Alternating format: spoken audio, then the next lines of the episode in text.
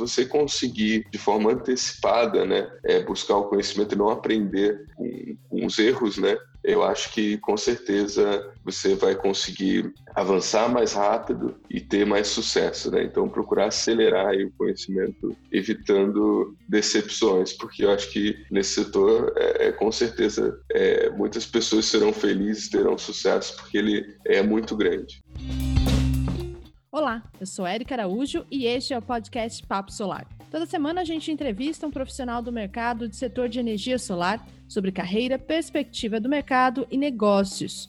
Este podcast é um oferecimento do Canal Solar. E hoje terei o prazer de conversar com o engenheiro eletricista Bernardo Marangon, que é sócio administrador na Exata Energia.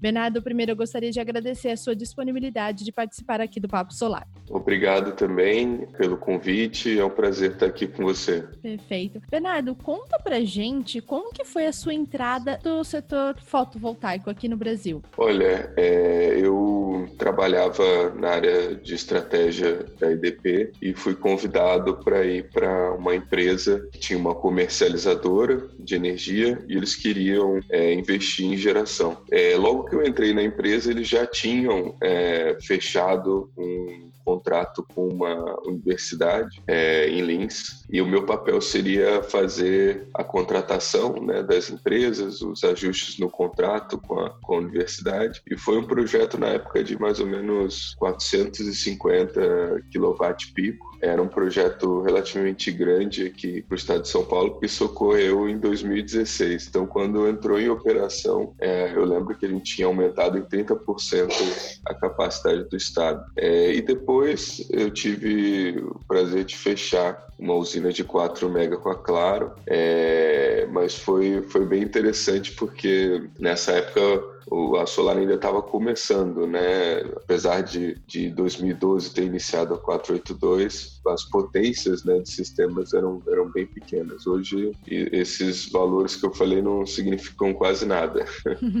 Com certeza. É, você comentou da Claro, é, é uma das empresas que mais investe em tecnologia nesse sentido, né, em energia renovável aqui no Brasil. Eu lembro que eu conversei com o Pedro Dante, ele também citou o projeto da Claro que foi realizado. Isso é bem legal.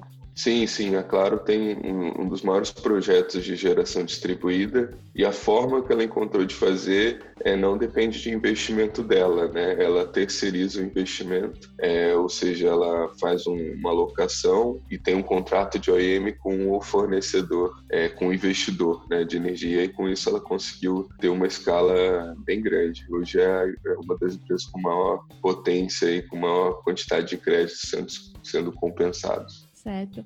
Bernardo, agora a gente vai falar sobre o setor fotovoltaico no Brasil, né? Com toda essa crise sanitária devido ao novo coronavírus, algumas decisões foram tomadas pelo governo federal.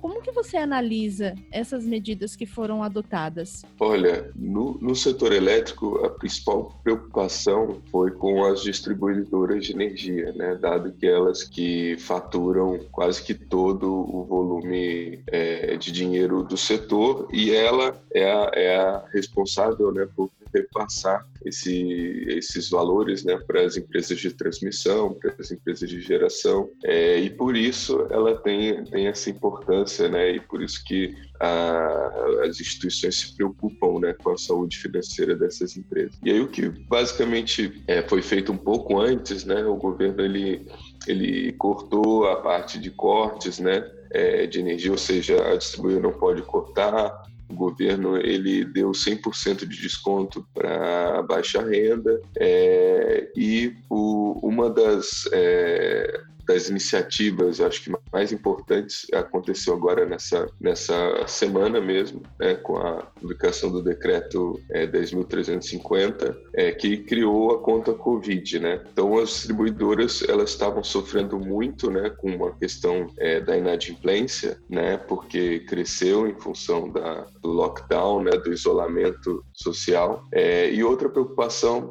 é a sobrecontratação de energia, né? Dado que a carga caiu de uma forma muito forte, né? É, as distribuidoras acabaram ficando sobrecontratadas. Então, essa conta Covid foi criada, né? Com o objetivo é, de, de ser um, uma conta utilizada, né?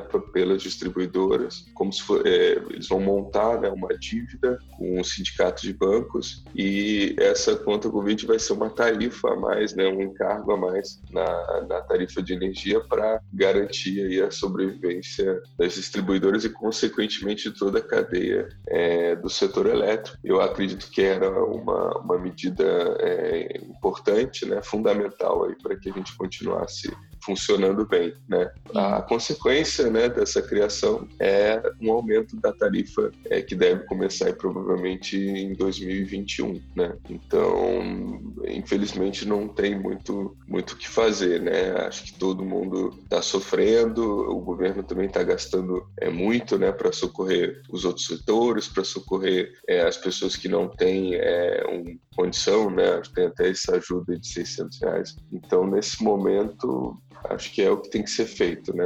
A gente tem que salvar o máximo de empresas com o objetivo de manter os empregos e não ter uma retomada é muito ruim aí da economia. Com certeza, Bernardo. Uma outra questão é que alguns é, integradores têm tido dúvidas sobre os serviços essenciais de geração distribuída, né? Porque foi barrado algum serviço, algumas distribuidoras, devido a toda essa o isolamento social, a quarentena, algumas medidas foram tomadas e os integradores estão comentando sobre como isso pode impactar a geração distribuída. Você é, analisaria que esse impacto da crise devido à Covid-19 pode diminuir o crescimento, pode impactar de forma negativa? Ah, eu acredito que sim. Bom, primeiro comentando essa, essa questão dos serviços essenciais, né? Eu não sei, é, pelo menos aqui em São Paulo eu já tenho recebido né, minha conta com, com, praticamente o mesmo valor todo mês, nos últimos dois meses, que é porque eles não estão fazendo a medição, ou seja, é, o, o eletricista não está vindo né, é,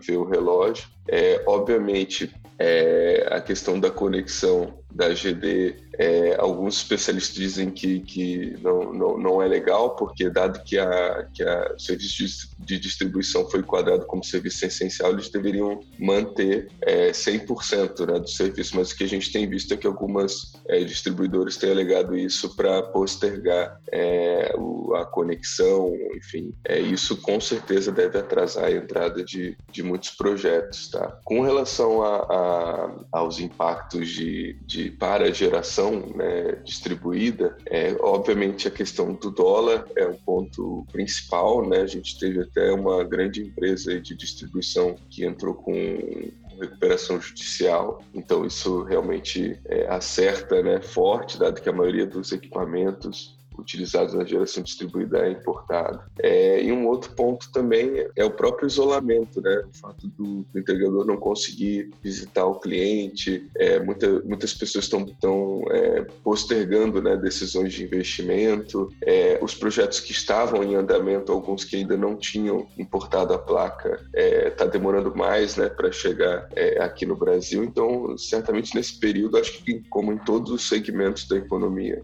a gente vai ter um impacto impacto é, negativo, mas na, na minha visão, é, futuramente, eu acho que isso tende a voltar talvez mais rápido do que outras, outros segmentos, tá? Dado que a gente vai ter um novo equilíbrio aí de, de oferta e demanda de equipamentos, pode ser que o preço caia em dólar, né?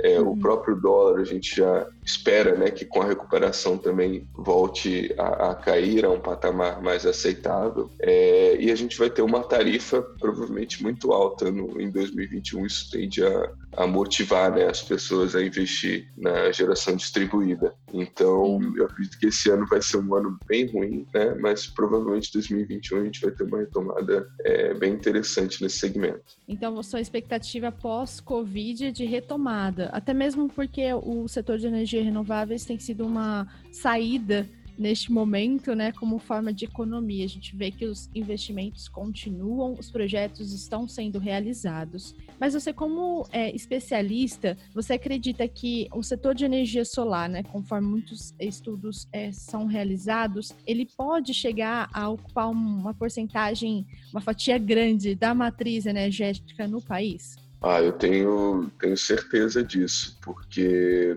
é, a quantidade de, de empresas né, que estão envolvidas, a facilidade como, que, como é a implementação né, desses projetos e o fato, né, a gente teve um, um, um, descolamento agora em função do dólar, mas o fato de sempre é, é, o custo né, dessa, de, de investimento é, estar sendo reduzido né, ao longo do tempo, provavelmente é, em algum momento a, a, solar vai ser a, a fonte mais é, interessante né, de, de retorno e aí, consequentemente, mais empresas vão buscar né, essa fonte como, como uma forma de, de fazer sua geração. Né? A gente já tem hoje a solar como, como com bastante destaque, né? ela já tem um preço bem atrativo, né? É, mas eu acho que tende a se tornar cada vez mais atrativos. A, a questão aqui é mais a, a intermitência, o fato de você não, não conseguir controlar a fonte. Pode ser que mais para frente, né, se a gente tiver uma solução é, em conjunto aí com, com, as baterias, acho que a fonte solar não vai ter é, nenhuma desvantagem em relação às outras, né? Com relação, acho que a eólica que é a mais parecida, né, renovável e também é intermitente, é, hoje acho que a eólica ainda é um pouco mais viável do que a solar, mas é, elas estão realmente muito próximas e em algum momento a solar deve é, é, ser a, a mais atrativa, com certeza. Bom, já que você falou aí da sua experiência no setor fotovoltaico,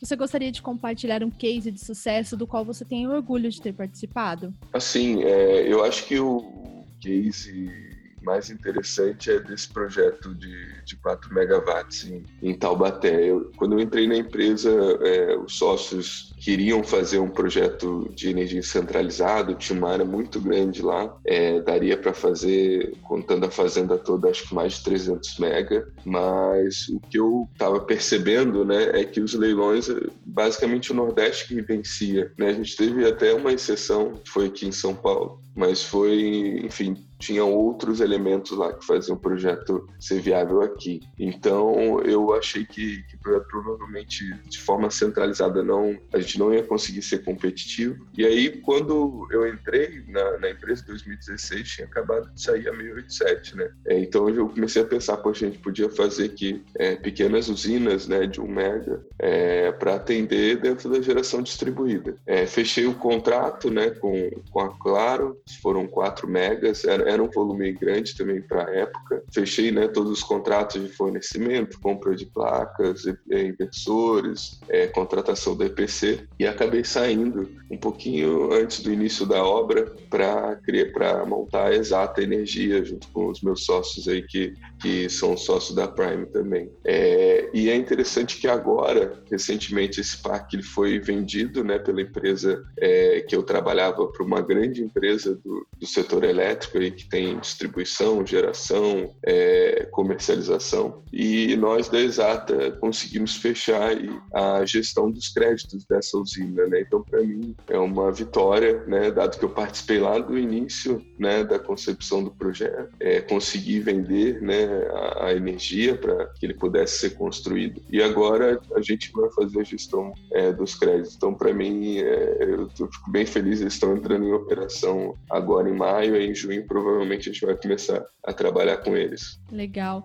Já que você comentou sobre a sua empresa, no qual você é sócio, conta pra gente um pouco sobre qual é a atuação dela no mercado fotovoltaico. Olha, a Exata, ela na parte fotovoltaica, ela tem, ela tem duas, dois segmentos, né? A parte de geração distribuída, obviamente, principalmente, e a parte de mercado livre também, tá? É, a gente, no Mercado Livre, na GD, a gente faz a gestão dos créditos, né? Então, nesse caso aí da, dessa grande empresa que a gente vai fazer a gestão são 1.500 unidades consumidoras, tá? Que a gente vai controlar os créditos, a gente tem um software é, para isso. E a gente também é, faz a parte de originação de clientes. Né? A gente já originou, não só tá para solar, mas é, para outras fontes também, até acho que uns 4 mega médios já É, a gente tem é, no Mercado Livre 20 megamédios sob gestão, é, até agora nada de solar, mas a gente está buscando aí, é, conseguir é, alguma coisa nesse sentido. A gente faz originação de PPA também, a centralizada ela precisa né, de um contrato de longo prazo de venda de energia para sair do papel, então a gente trabalha com isso. É, e na parte de desenvolvimento de projeto, a gente ajuda com análise de, de viabilidade é, econômica financeira. É, a gente já trabalhou numa grande num grande deal aí do, do setor, né? A gente assessorou a Energisa na aquisição da Alsol, é, né, que é uma empresa grande de, de GD é, com uma presença muito forte em Minas Gerais. Né? Até agora o deal já foi de 54 milhões. Tende a ser maior, né, dado que a Energisa se comprometeu a, aportar né, capital para suportar o crescimento da empresa. É, então a gente trabalha muito nesse tripé, sabe? Eu acho que para um projeto de GD sair do papel, você precisa ter um bom projeto, um projeto desenvolvido, ter um cliente final que seja também que dê um bom crédito e o capital, né? Então a, energia, a exata ela ela fica é, entre esses pilares, né? Se você tem um bom projeto, precisa de um cliente, a gente tenta ajudar a conseguir. É, se você tem um bom projeto e o cliente está buscando capital, a gente é, ajuda a empacotar para buscar esse capital. Então, acho que esse é o papel da Exata, né? Através dessa conexão das pontas, a gente consegue fazer o setor é, avançar e crescer. Acho que esse é o nosso propósito. Perfeito. Bom, para a gente encerrar o nosso papo aqui, sei que está muito bom, mas a gente tem que terminar. Eu queria que você deixasse uma mensagem para quem pensa em iniciar no mercado de energia solar, quem já está estudando, qual que é o incentivo que você dá a essa pessoa? Olha, primeiro porque eu, eu acredito que esse mercado ainda tem muito a crescer é, no Brasil, né? A, a energia ela é um, um, uma, um bem né, essencial. Então, se, se, você for olhar outros setores, acho que o setor elétrico é, tem sofrido mais menos do que outros setores. Então, de certa forma, é um, é um trabalho que você não, não tem muito risco, né? É, você permanece. Obviamente, a gente vai ter agora uma, uma descontinuidade, mas acho que é só durante esse período é, é de, de isolamento. E, na verdade, a gente está vivendo uma catástrofe, né? Normalmente, quando você tem um, um, problema econômico, o setor elétrico ele continua firme, né? Então não é diferente da energia solar.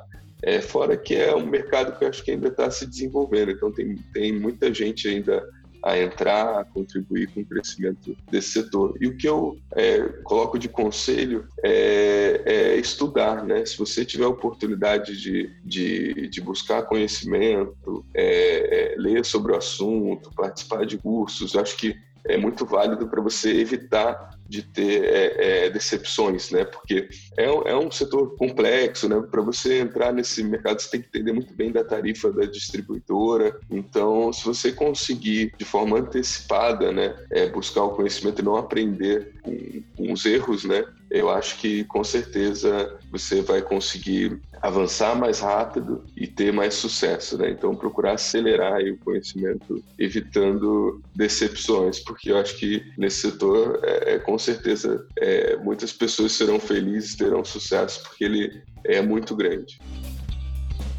Este foi o Papo Solar, o podcast mais importante do setor de energia solar. Semana que vem tem muito mais. Até lá!